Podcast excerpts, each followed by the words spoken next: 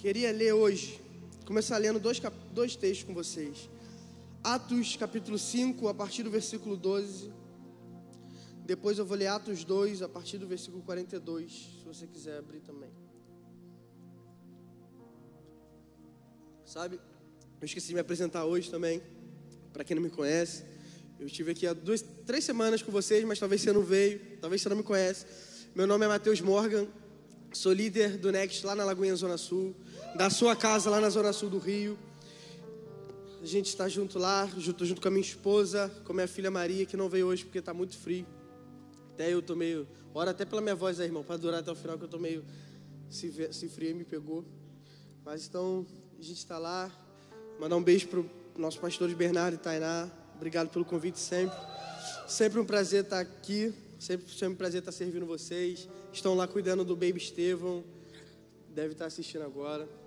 Aí o Bernardo fica só anotando as heresias que eu falo, depois ele manda logo. Estou brincando. Um beijo. Amo vocês. Atos 5, a partir do versículo 12.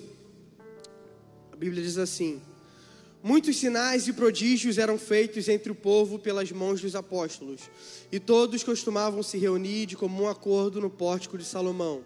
Mas dos restantes ninguém ousava juntar-se a eles, porém o povo tinha grande admiração por eles. E aumentava sempre mais o número de crentes no Senhor.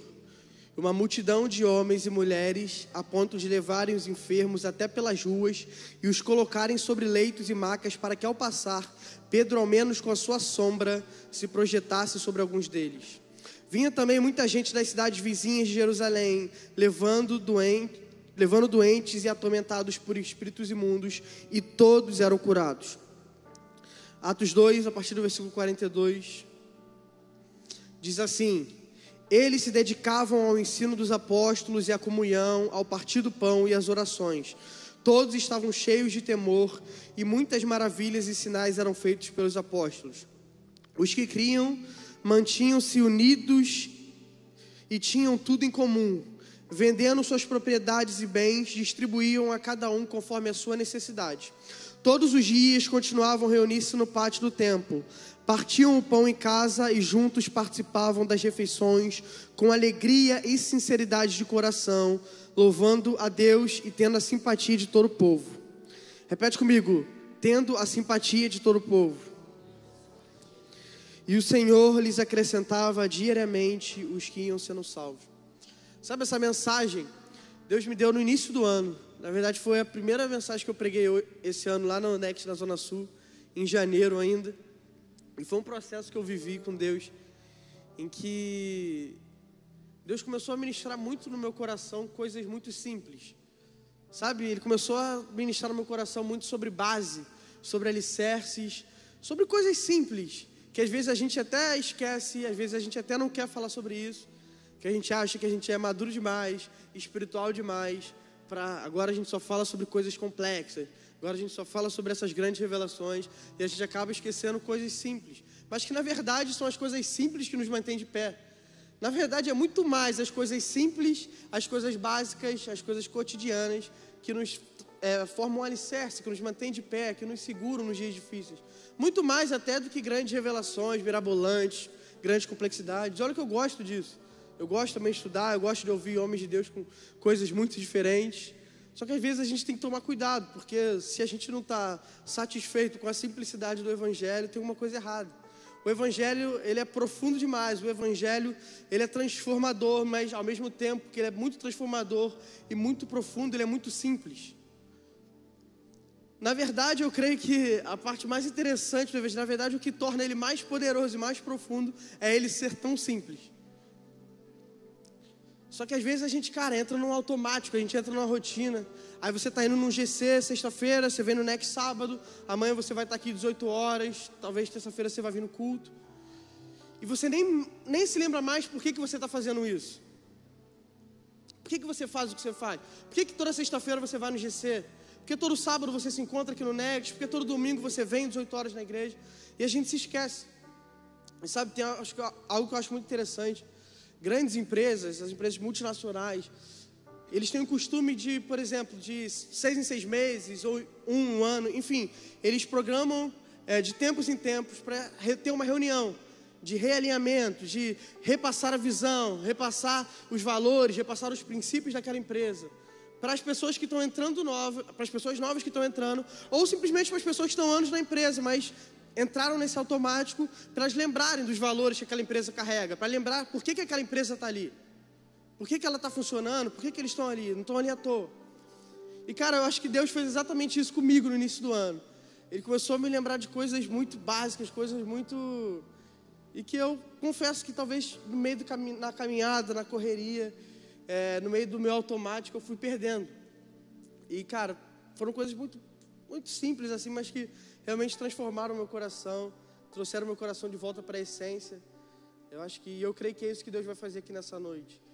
Vai trazer muita gente de volta para a essência, do lugar de onde nunca deveria ter saído, do lugar do primeiro amor, daquele lugar que você amava a Deus acima de todas as coisas e só importava isso. Não importava título, não importava cargo, não importava seus afazeres. Mas então essa palavra veio num tempo como esse Deus pediu para eu ministrar ela aqui hoje.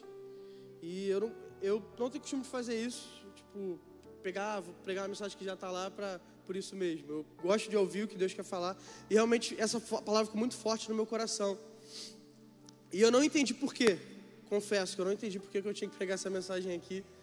Até porque vocês são Niterói, né? Vocês estão em outro patamar. Tô brincando.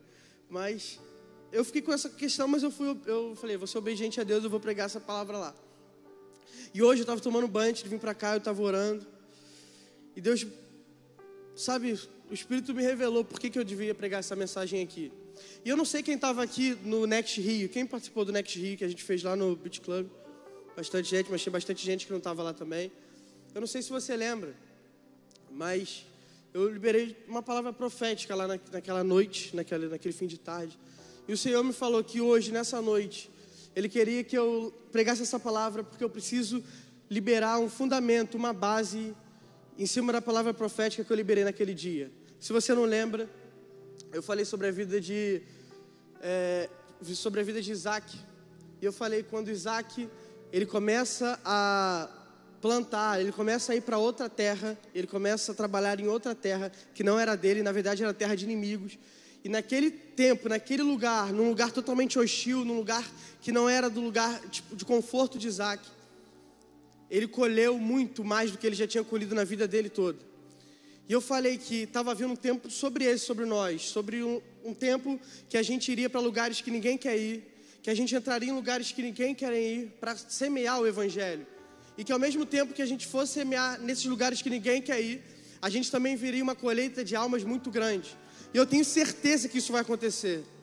Na verdade, isso já está começando. Eu vi que vocês foram lá, vocês foram num evento que tá, tá acho que é no centro de Niterói, né? Eu vi, cara, e é isso, cara, isso só está começando. Se prepara para vocês entrarem na faculdade, no seu trabalho, nas boates de Niterói, nos bares, alcançarem alma para Jesus.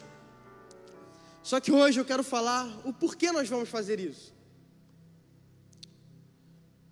Por que, que você vai se levantar e você vai ser alguém que vai ser um agente de transformação nessa faculdade? Por que, que você vai ser alguém que vai entrar numa boate para pregar o evangelho? Por que, que você vai ser alguém que vai num evento, num lugar que ninguém iria para pregar o evangelho? Por quê? Só porque o pastor está falando que você tem que ir? Só porque está na moda, talvez? Ah, vamos evangelizar? Não. Quero te explicar hoje por que, que você deve fazer isso qual que tem que ser a nossa base, qual que tem que ser o nosso fundamento, qual que tem que ser o nosso motivo, a nossa razão, aquilo que nos inspira, aquilo que nos faz viver isso. E eu comecei lendo esses dois textos. E eu acho muito interessante, porque a gente leu sobre a igreja de Atos.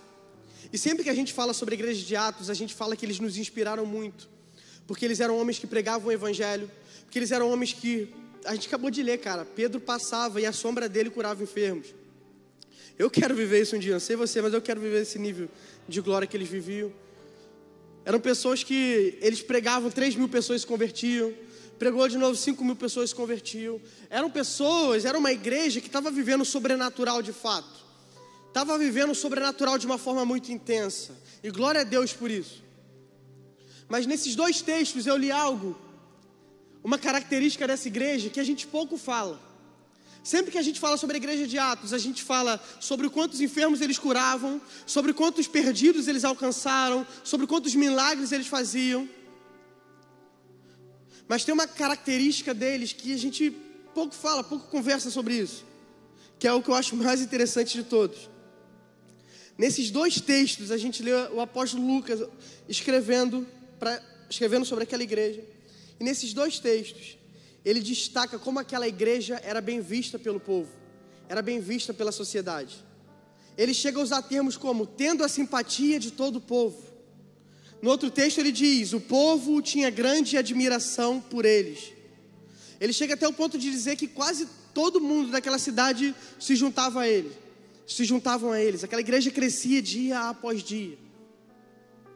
Cara, eu acho isso muito interessante. Era uma igreja que operava milagres, era uma igreja que pregava, era uma igreja que fazia acontecia. Mas para mim, a característica mais linda deles, a característica que o Lucas deixa claro para a gente, quando a gente lê essa carta, e o que mais fala meu coração é: eles tinham a simpatia de todo o povo.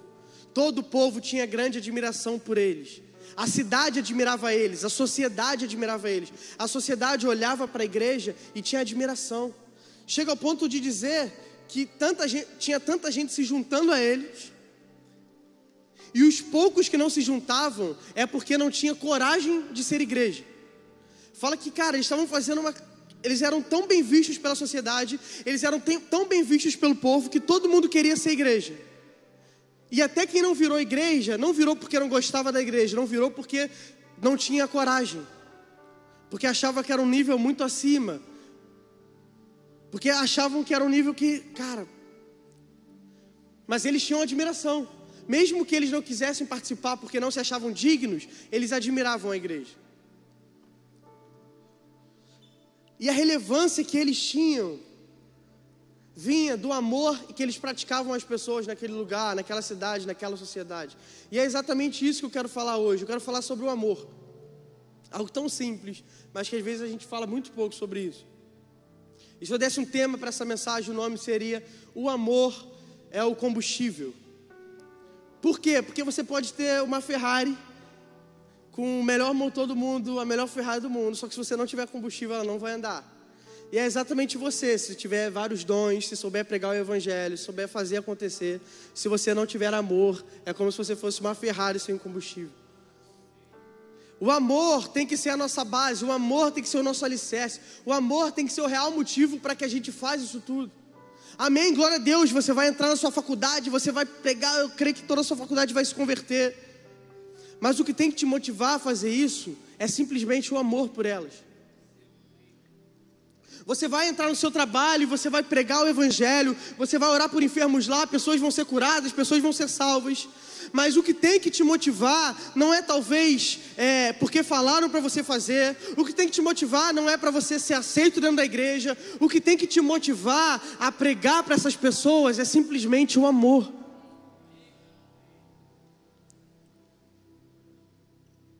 Sabe a maior forma da gente ser relevante na nossa cidade, a maior forma da gente se levantar e ser relevante em Niterói é amando, amando as pessoas que estão lá fora. Você pode orar, você pode curar, você pode fazer o que você quiser.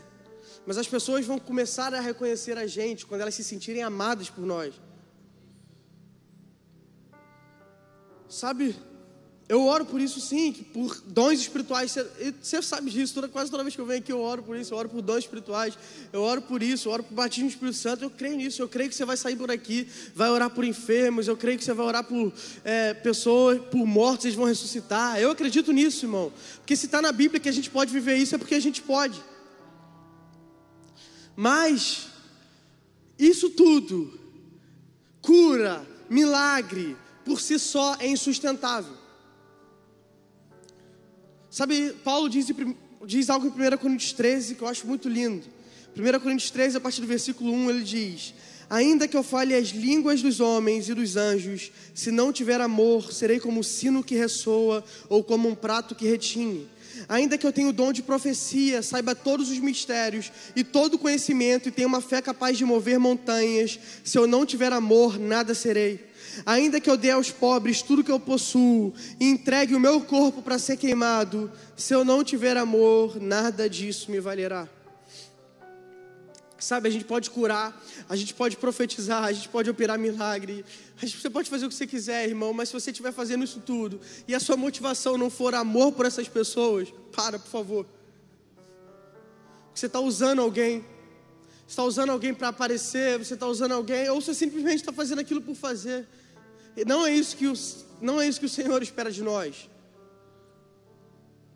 Sabe, você conhece, eu não preciso citar, nem estamos aqui para isso. Mas quantas igrejas você conhece que tem milagre, tem pessoas que são curadas fisicamente, tem, tem demônios que estão sendo expulsos, tem um monte de coisa, estão fazendo e acontecendo, mas essas igrejas são super repudiadas pela sociedade, não tem respeito nenhum da sociedade. Ou quantas pessoas você conhece, talvez que já vieram aqui na igreja, até foram curadas fisicamente, até viveram alguma experiência, mas não permaneceram não ficaram. Por quê? Porque curar por curar, irmão, isso não mantém ninguém aqui. O que mantém as pessoas nesse lugar é o amor. O que atrai as pessoas para cá é o amor. Na verdade, cura pode até atrair, mas ela não vai permanecer. Milagres, dons podem até atrair pessoas até aqui, mas não vai fazer que essas pessoas permaneçam. A única coisa que faz pessoas permanecerem nesse lugar, nesse ambiente, é quando elas se sentem amadas. Sabe, o que transforma de verdade a vida de alguém é o amor. Se você reparar, Jesus nunca curava alguém só por curar. Você pode pegar qualquer passagem que Jesus cura alguém. Ele não só curava, ó, você está sem, você é paralítico, não, vai andando, valeu. Ou você é cego, toma, está curado, vai embora. Não. Jesus fazia questão ele curava sim as pessoas, mas ele fazia questão de liberar uma palavra de amor para aquela pessoa. Ele falava: Filho, filha. Em todo momento, tem momentos que Jesus curava.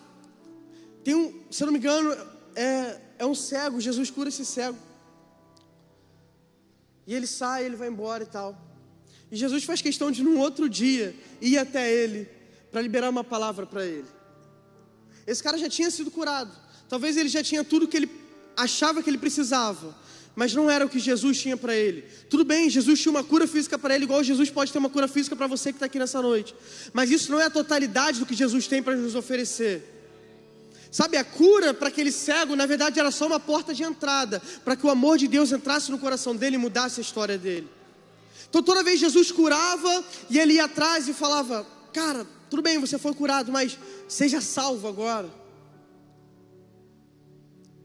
Em todo momento, cara, Jesus passava pelos lugares, enfermos eram curados, milagres aconteciam, mas em paralelo a isso, pessoas eram amadas, pessoas que eram rejeitadas.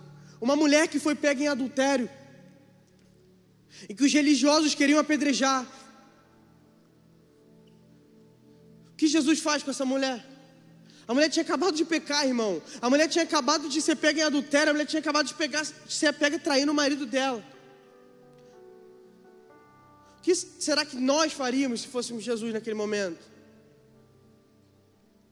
Jesus ele abaixa, ele começa a escrever na terra ali. Ele fala: quem não tem pecado, que atire a primeira pedra. Aí vai todo mundo embora. Começa a vazar um por um. Ele fala: filha, cadê seus acusadores? Irmão, a gente está falando aqui de uma mulher que acabou de cometer talvez um dos piores pecados que a gente considera na nossa sociedade. Um pecado que, pela lei, ela podia ser apedrejada naquele momento, mas Jesus simplesmente libera amor para ela. Sabe, mas interessante é porque hoje, quando acontece alguma cura no nosso meio, quando acontece alguma coisa no nosso meio, a gente está muito mais interessado em mostrar o que aconteceu do que de fato amar aquela pessoa. Hoje, talvez, se um, algum paralítico ficasse de pé aqui hoje, seria capaz da gente filmar, da gente postar nas nossas redes sociais e a gente nem ao menos perguntar qual é o nome dele. Pode vir um cego aqui, a gente pode orar por ele, ele pode ser curado. Uau, glória a Deus, vai todo mundo vibrar, vai pegar a cadeira, vai levantar a cadeira, a gente vai postar, a gente vai fazer acontecer, e a gente nem vai perguntar o nome dele.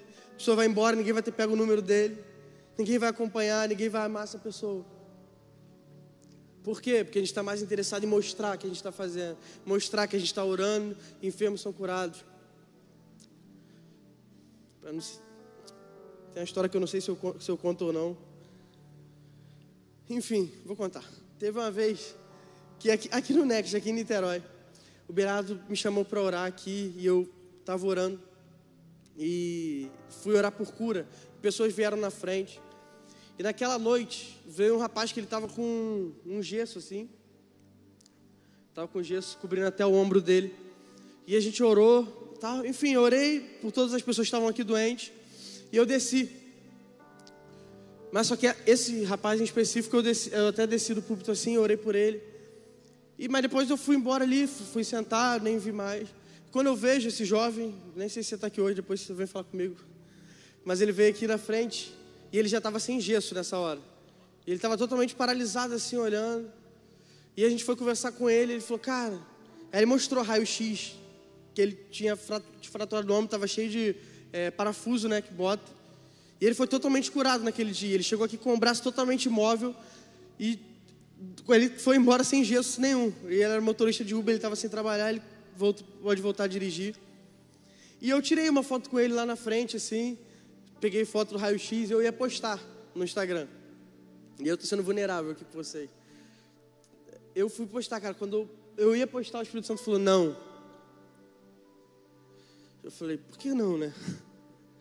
Ele falou: qual é a totalidade da intenção que você quer fazer isso? Eu falei, Deus, eu tô, eu tô muito feliz que, que ele foi curado realmente. Eu quero testemunhar, eu quero que pessoas vejam e tal. Mas ele falou: essa é a sua única motivação? Aí naquele dia eu até apaguei a foto para depois não querer postar depois. Eu apaguei as fotos. Mas enfim, cara, é o que eu fico pensando muito. Uau, uma pessoa foi curada, cara, glória a Deus. Mas hoje a gente está muito mais preocupado em mostrar isso, em divulgar isso, talvez mostrar para todo mundo do que realmente amar essa pessoa. Sabe, essa pessoa, esse jovem que veio aqui, ele não foi curado para eu falar que eu orei e um enfermo foi curado. Na verdade, a forma ele ser curado foi uma forma daquele dia de Deus demonstrar o amor por ele. Foi a forma dele ser alcançado naquela noite. Então, se nossa motivação para tudo que a gente faz não for o amor, não faz sentido. Não faz sentido pregar o evangelho para os perdidos se você não tem amor para os perdidos. Não faz sentido você é, pregar na sua faculdade se você não ama as pessoas que estão lá. Não faz sentido você pregar para cada tipo de pessoa na sociedade se você não ama elas. Sabe, Jesus era a pessoa que, por onde andava, pessoas eram curadas, milagres aconteciam. Mas por que, que Jesus fazia isso? Todo momento na Bíblia a gente vai lendo e diz: e movido por íntima compaixão, movido por íntima compaixão. O que, que é isso? O amor de Jesus pelas pessoas era tão grande que ele não conseguia passar direto. O amor dele era tão forte por aquelas pessoas que ele passava por um enfermo e ele não conseguia parar e não curar aquela pessoa. Jesus não estava curando aquelas pessoas para o ministério dele ser mais divulgado. Tem passagem, irmão, que Jesus ele, ele ele ora, a pessoa é curada, Jesus fala, cara, não conta para ninguém que foi eu. Jesus não tinha interesse em que essas curas fossem divulgação do ministério dele. Jesus orava por curas, Jesus curava, Jesus pregava simplesmente porque ele tinha íntima compaixão por aquelas pessoas. E é isso que tem que nos mover, esse amor, essa íntima compaixão. Sabe, ninguém teve um encontro com Jesus e não saiu se sentindo mais amado. Nenhum momento da Bíblia, ninguém, nenhuma daquelas pessoas tiveram um encontro com Jesus e não se sentiram mais valorizadas, mais amadas. E sabe, é o exemplo dele que a gente tem que seguir. Olha o que diz em 1 João, capítulo 4, versículo 19. 1 João, capítulo 4, a partir do versículo 19. Nós amamos porque ele nos amou primeiro. Se alguém afirmar, eu amo a Deus, mas odiar o seu irmão é mentiroso, pois quem não ama seu irmão, a quem vê, não pode amar a Deus, a quem não vê. Ele nos deu esse mandamento: quem ama a Deus, ame também o seu irmão. Sabe aquela igreja, a igreja de Atos, amava aquela cidade, amava aquelas pessoas, amava aqueles perdidos, porque eles sabiam que isso era o mandamento de Jesus. Aquele que ama a Deus tem que amar também o seu próximo. A gente acabou de ler isso. Se você diz que ama a Deus, mas você não ama seu próximo, você é um mentiroso. E a gente acabou de ler isso. Eu acho muito interessante, tem pessoas que falam: caramba, eu queria poder devolver só um pouquinho do amor que Deus tem por mim. Queria, não sei como eu correspondo ao amor que Deus tem por mim. É simples. A forma que você corresponde ao amor que Deus tem por você é amando a pessoa que está do seu lado é amando o perdido que está ali fora, é amando o enfermo que está lá fora. É assim que você retribui o amor de Deus. Nós demonstramos que amamos ao Senhor quando nós amamos as pessoas.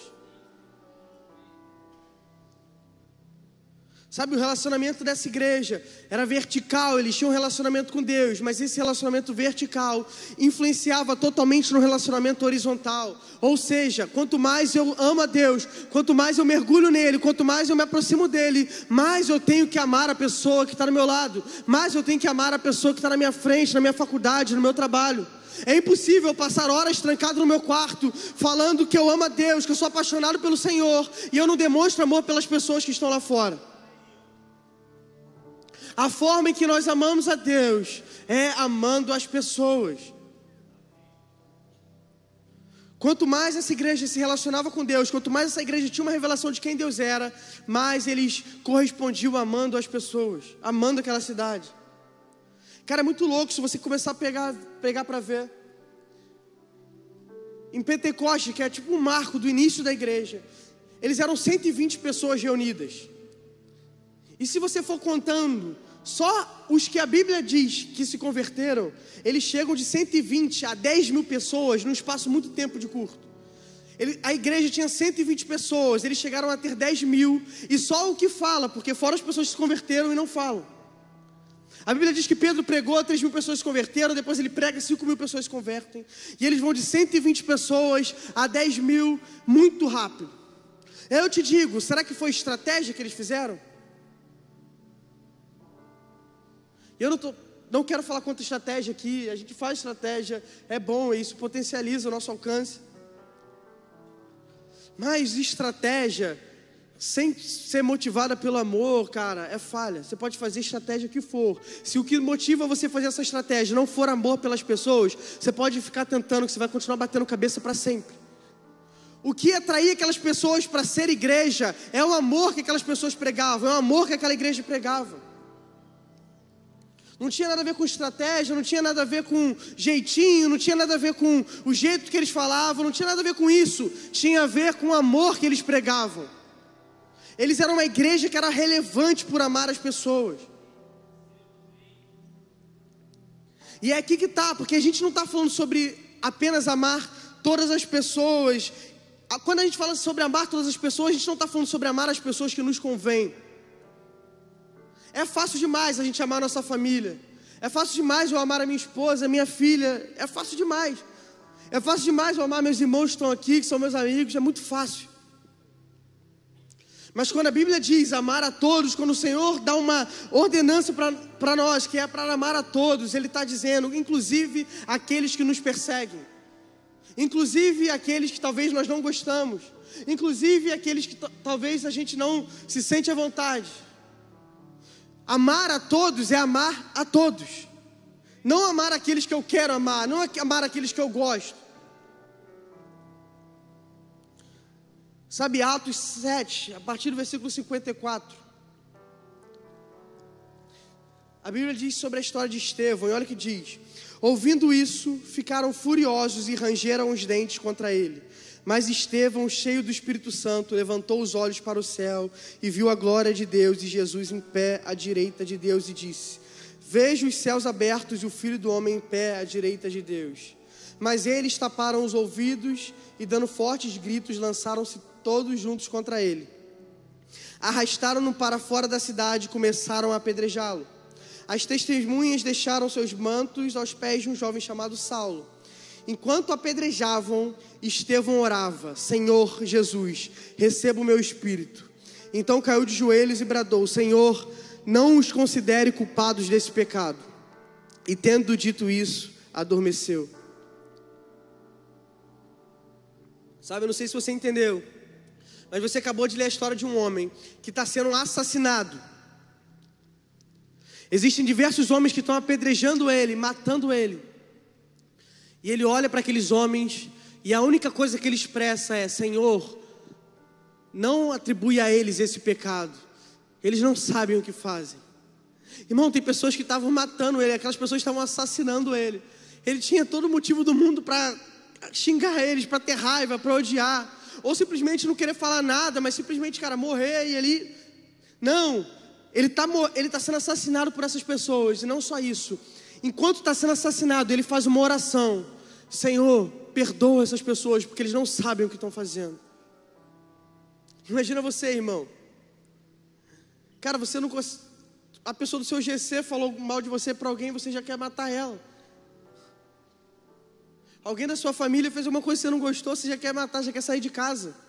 Seu pai, sua mãe falou alguma coisa que você não gostou, você já quer sair de casa. Imagina ser apedrejado. Enquanto está sendo apedrejado, ele, ele ora por aqueles caras. Cara.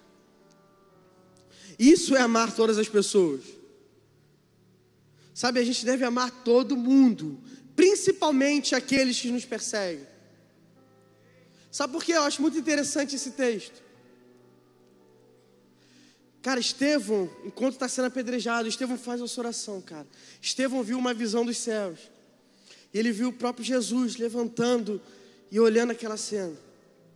Imagine, irmão, o quanto isso não agradou o coração de Deus.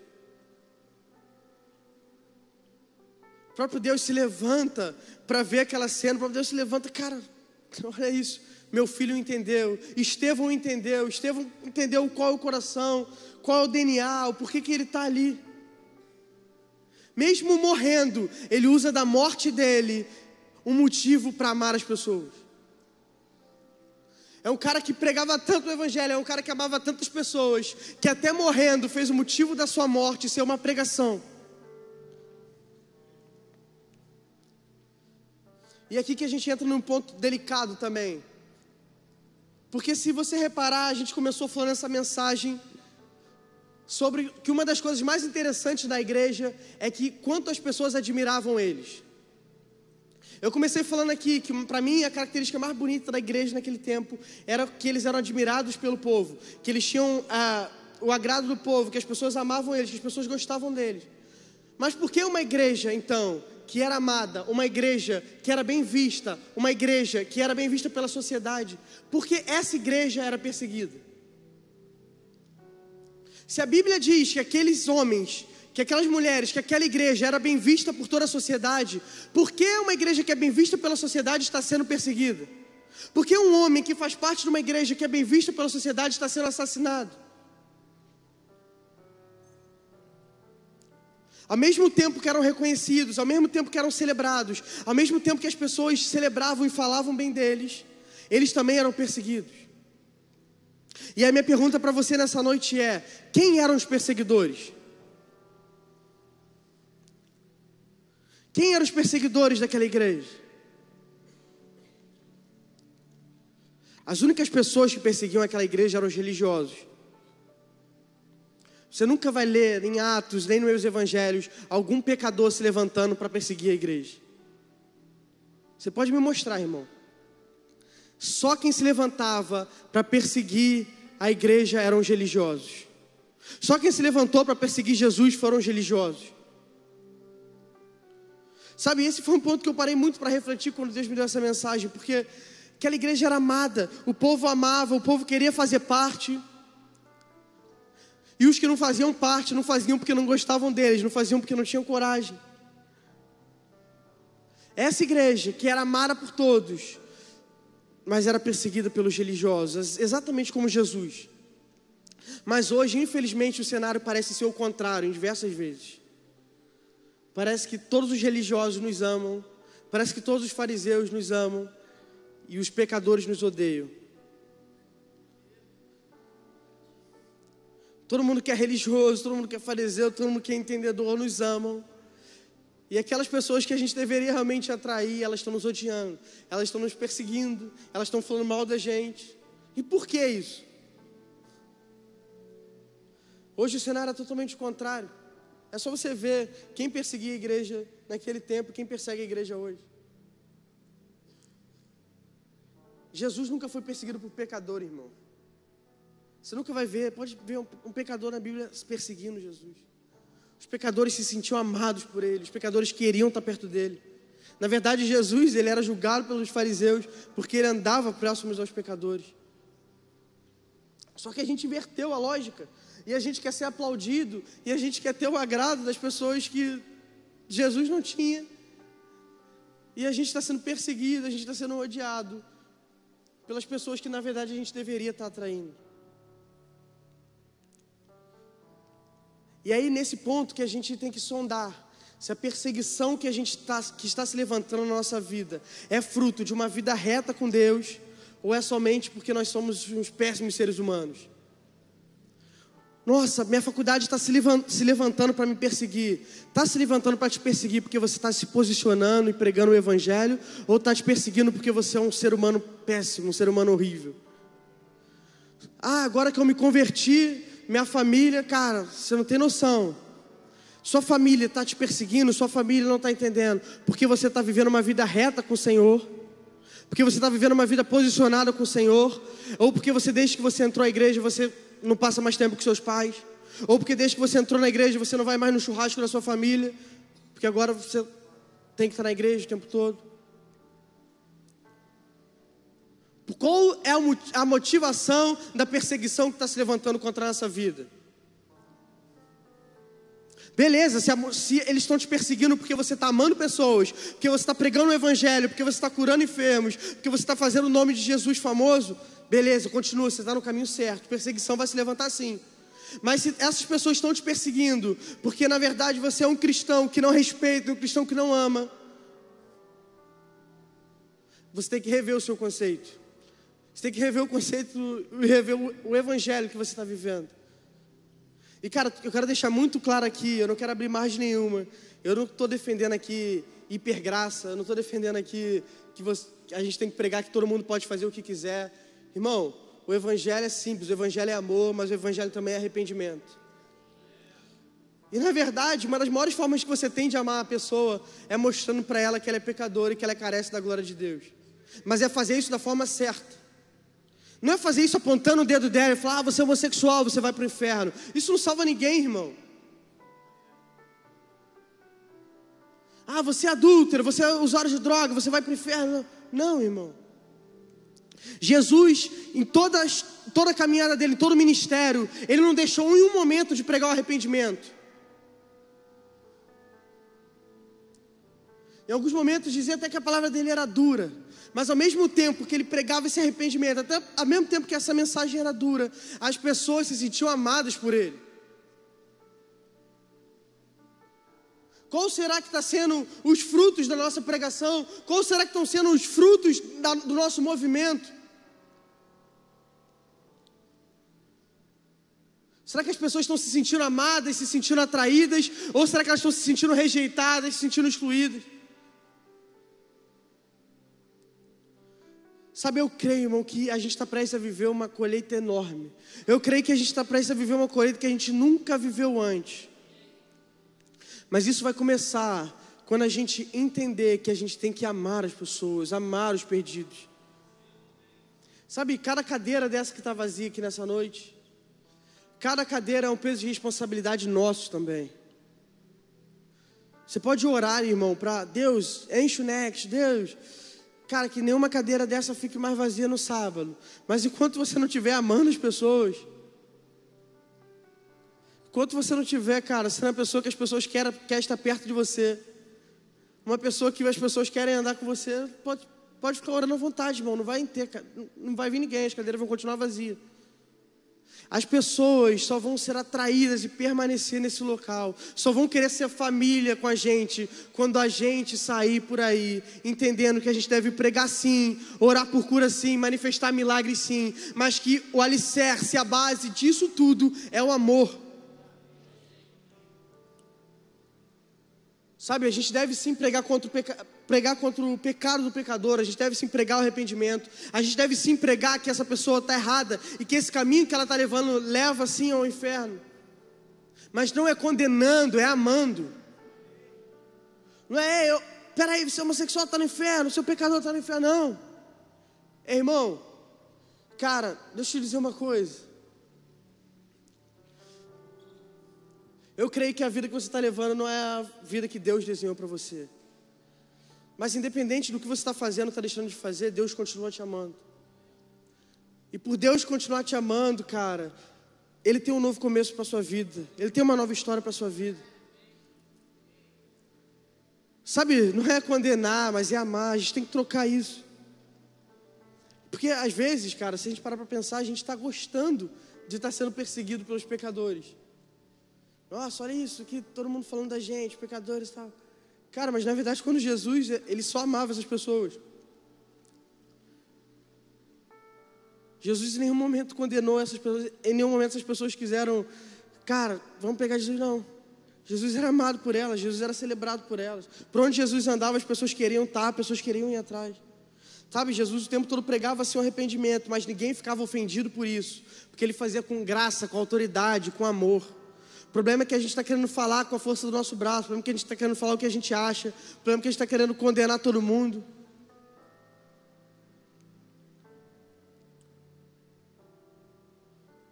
Então Jesus era essa pessoa que por onde ele andava, ele amava, por onde ele andava, pessoas eram curadas, por onde ele andava, pessoas eram transformadas. E é nessa linha que a gente deve se mover, sempre levar o pecador para o arrependimento e buscar a salvação dos pecados mas nunca por julgamento, nunca por condenação, mas sempre pelo amor de Deus. Sabe, eu creio que o Next vai viver sim, experimentar uma grande colheita, é, ainda nesse ano de 2022. Mas eu creio que isso vai ser um resultado natural do quanto a gente ama as pessoas. Isso não vai ser um resultado natural de que você ouviu alguém aqui pregando que você tem que evangelizar e você vai sair para evangelizar. Não. Isso vai ser um resultado natural do amor que você vai ter pelas pessoas, pelos perdidos. Sabe, você vai sair daqui nessa noite hoje entendendo que você tem um encargo de amar e servir as pessoas, aonde quer que você esteja, seja no seu trabalho, seja na sua faculdade, seja na sua família. As pessoas, sabe, as pessoas não vão conhecer Jesus porque você lê a Bíblia dez vezes por dia. As pessoas não vão conhecer Jesus porque você jejua cinco vezes por semana. As pessoas não vão conhecer Jesus porque você ora duas horas e meia em línguas e três horas e meia em português por dia. Não é isso que alcança as pessoas. Beleza, glória a Deus. Continua fazendo esse jejum aí, continua orando em línguas, está sendo edificado. Mas o que, o que as, as pessoas não vão ser atraídas para você por causa disso. As pessoas não vão se sentir atraídas por causa disso. As pessoas vão se sentir atraídas quando elas se sentirem amadas. Você pode ler a Bíblia dez vezes, você pode orar, você pode fazer, você pode rodar no manto, você pode orar e você pode ir no terror do cemitério, tu vai no cemitério e todo mundo ressuscita.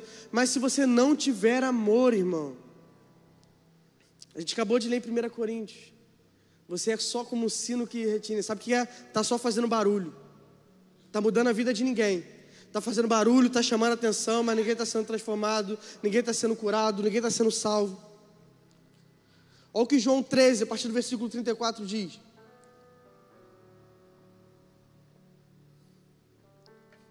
Um novo mandamento dou a vocês: amem-se uns aos outros como eu os amei. Vocês devem amar-se uns aos outros. Como isso, todos saberão que vocês são meus discípulos, se vocês se amarem uns aos outros. Nós seremos reconhecidos como os discípulos de Cristo quando curarmos enfermos, quando pregarmos o Evangelho por todo mundo? Quando orarmos e alguém ressuscitar? Não. Quando que a gente vai ser reconhecido como discípulo? Quando nós amarmos uns aos outros. Cara, isso é muito forte, porque Jesus podia ter colocado qualquer coisa aqui. Ele podia ter colocado que reconheceria um discípulo quando visse que demônios são expulsos, que enfermos são curados, que a pessoa prega bem. Mas não, o único pré-requisito que o Senhor deixa para ser um discípulo de Jesus é ser amar um ao outro. Ser discípulo de Jesus significa amar o próximo, amar as pessoas.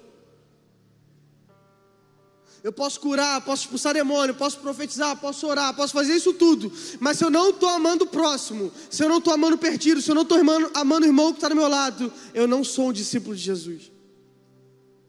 E que forte, porque pode ter muita gente aí que está curando, profetizando, fazendo e acontecendo e não é discípulo de Jesus. Ele não conhece como discípulo. E sabe, eu quero partir para a última parte aqui, eu já estou terminando, o louvor pode subir. É interessante porque antes de amar as pessoas, eu estou aqui, cara, esse tempo todo falando que você deve amar as pessoas, que você deve amar o próximo. Mas existe uma realidade que a gente precisa entender antes disso. Antes de você entender que você precisa amar o próximo, você precisa entender que você é amado por Deus. Antes de você entender que você tem que sair por aí amando todo mundo, você tem que entender que você é amado pelo Senhor. 1 João 4, a partir do versículo 10 diz assim: 1 João 4, a partir do versículo 10. Nisso consiste o amor, não em que nós tenhamos amado a Deus, mas em que Ele nos amou e enviou Seu Filho como propiciação pelos, propiciação pelos nossos pecados. Amados, visto que Deus assim nos amou, nós também devemos amar uns aos outros. Esse texto deixa muito claro para a gente que a gente só pode amar ao outro quando a gente entende que a gente foi primeiro amado por Deus. Sabe, Deus, deixa eu te contar algo: Deus nunca te pede nada que antes Ele não te deu. Deus nunca te pede nada que Ele não tenha te dado antes. Se Deus pede para você amar ao próximo, é porque antes Ele já te amou. Se Deus pede para você amar ao próximo, para você pregar, para você é porque antes Ele já te amou. É exatamente na oferta. Por que, que Deus pede a nossa oferta? Por que, que Deus pede a nossa... Porque Ele nos deu antes. Tudo que Deus nos pede, tudo que Deus nos direciona, é porque Ele nos deu antes, porque Ele nos é, encarregou, porque Ele nos muniu antes. Então, a gente só é cobrado de amar as pessoas porque Ele nos amou. Ele só pode cobrar de nós que nós vivamos uma vida amando ao próximo, porque Ele nos amou antes, porque Ele nos amou primeiro, a gente acabou de ler, e porque Ele me amou primeiro, hoje eu posso viver uma vida amando ao meu próximo. Porque Ele me amou primeiro, hoje eu posso viver a vida amando o Pedro. Porque Ele me amou primeiro, hoje eu posso viver minha vida amando a Gabi, amando o Igor, amando o Fernando. Foi porque Ele me amou primeiro. Ele não está pedindo para você fazer nada do que ele já tenha feito por você antes. Sabe, você acha difícil amar essa pessoa que está do seu lado porque talvez você não concorda com ela? Imagina como foi difícil, cara, morrer naquela cruz por amar você. É difícil amar uma pessoa porque você não concorda com a posição política dela.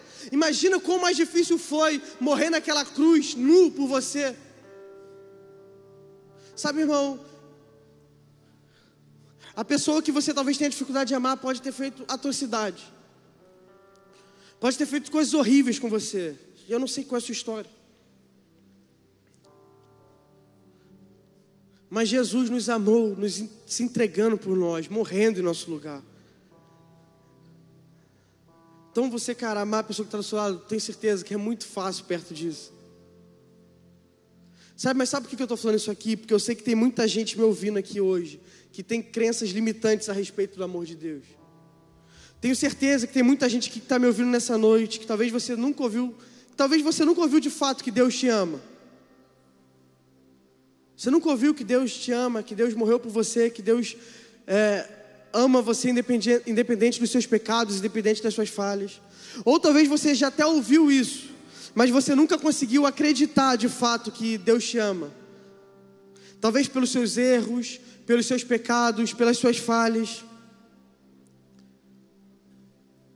Não sei, irmão, como você vive sua vida, mas talvez por um, diversas coisas, por diversos motivos, você entrou aqui nessa noite hoje e você não acredita que Deus te ama.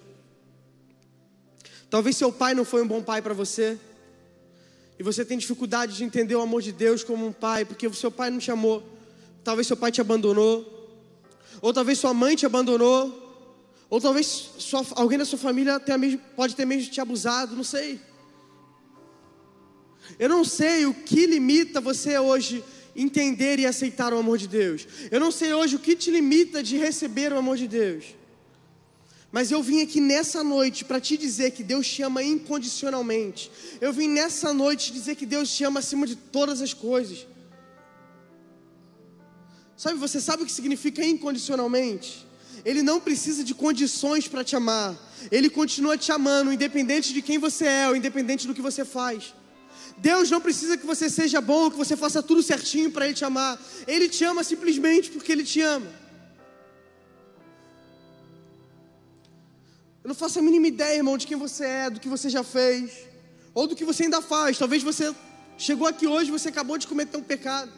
Não sei, irmão. Você pode ter vindo de um motel, você pode ter vindo, sei lá, do lugar mais escuro que você pode se achar.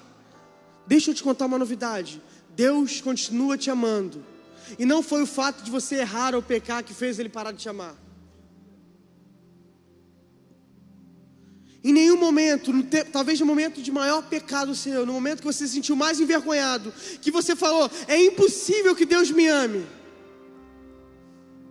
É capaz de Deus estava te, te amando mais ali naquele momento do que quando você estava fazendo tudo certinho. Porque o amor de Deus é um amor misericordioso. O amor de Deus é um amor que não espera nada em troca de você. Ele te ama porque Ele simplesmente te ama. Ele te ama porque você é um filho amado para Ele. Ele te ama tanto que Ele se entregou naquela cruz há dois mil anos atrás, antes mesmo de você nascer, para morrer pelos pecados que você ainda nem tinha cometido.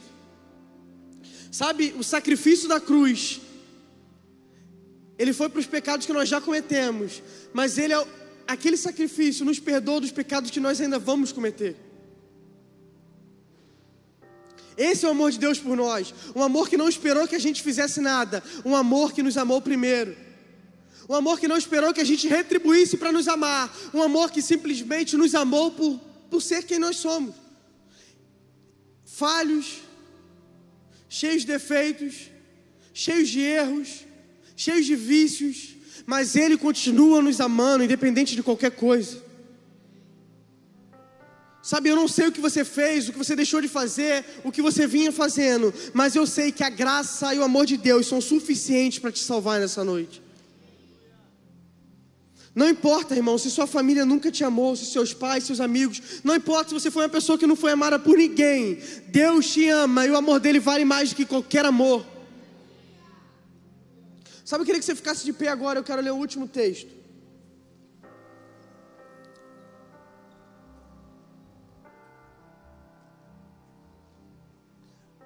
Sabe, talvez você entrou aqui, você é essa pessoa.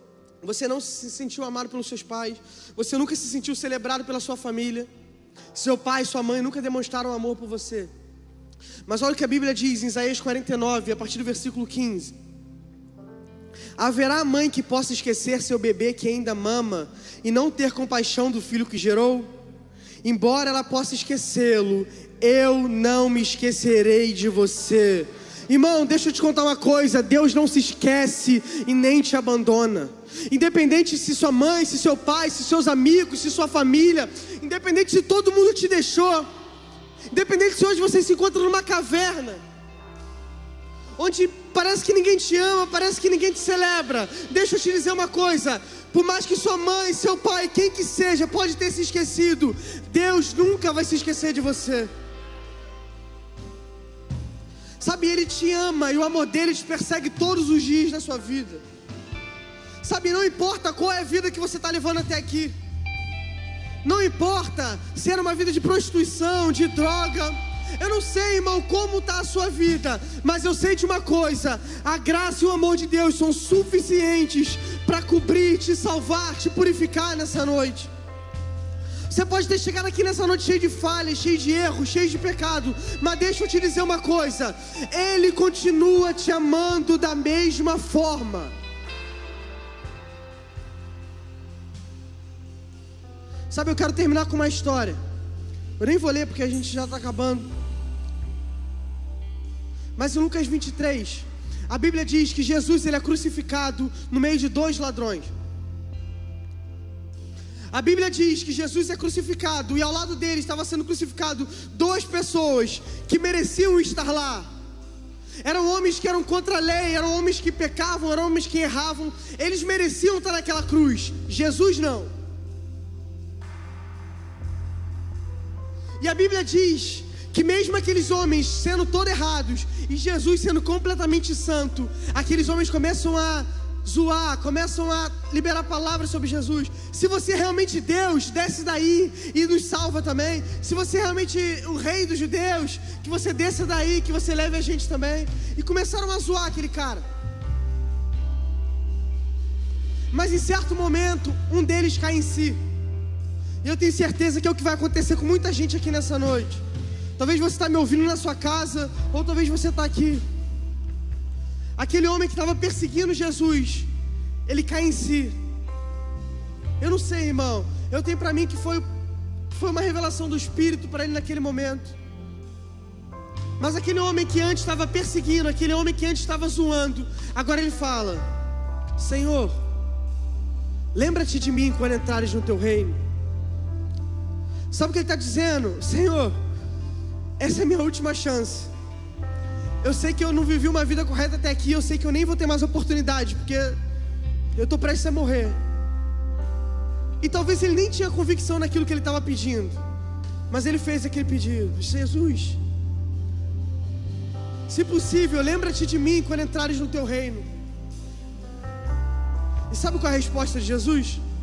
Para aquele homem que viveu a vida inteira cometendo crimes, que viveu a vida inteira pecando, que viveu a vida inteira de uma forma indigna, e que há segundos atrás estava perseguindo Jesus, sabe qual foi a resposta dele? Tudo bem, filho, eu te afirmo hoje, com certeza você estará comigo no paraíso. Sabe o que Jesus está fazendo aqui? Ele está salvando um homem na beira de morte, um homem que nunca viveu dignamente para ser salvo um homem que nunca mereceu ser salvo, um homem que na verdade merecia condenação eterna, mas só porque ele pediu: Senhor, hoje eu me arrependo. Lembra-te de mim quando entras no seu reino. Sabe, naquele momento, Jesus não lembrou dos pecados dele. Jesus não lembrou de segundos atrás, quando aquele homem estava perseguindo e condenando Jesus. A única resposta de Jesus foi: Sim, filho, eu te afirmo hoje, estarás comigo no paraíso. Então, independente, cara, do que você fez, independente do que você já fez, do que você anda fazendo, o mesmo perdão que tinha para aquele ladrão que não merecia naquela vez, tem perdão para você nessa noite também. Você que está aqui nessa noite, cara, e nunca se sentiu amado por Deus, nunca se sentiu desejado que na verdade só sentia que Deus estava te condenando, que Deus era um homem mau que vivia te condenando, vivia te julgando, contando quantas falhas você tem. Você que entrou aqui nessa noite, eu quero declarar e profetizar. A gente vai cantar uma canção. E eu quero declarar que quando essa canção cante, eu quero declarar que você vai sentir o amor de Deus. Pessoas vão sentir o amor de Deus no corpo físico agora, vão sentir como se fosse um abraço. Pessoas vão sentir vontade de chorar. Pessoas vão ouvir audivelmente Deus dizendo: Eu te amo. Sabe, não importa tudo que você já fez, o amor de Deus está sobre nós nessa noite. O amor de Deus, a graça dele está sobre nós nessa noite, para cobrir cada pecado, para cobrir cada falha, independente do que você fez ou deixou de fazer, o Senhor te ama incondicionalmente. Então eu quero que você feche seus olhos nesse momento. A gente vai cantar essa canção. E eu quero que você abra o seu coração. Deixe o amor de Deus invadir seu coração agora nesse momento. Sabe, não deixa ninguém te distrair. Não deixa quem está do seu lado te distrair. Agora é só você e seu pai. Sinta o amor dele nessa noite. Vamos lá, feche seus olhos.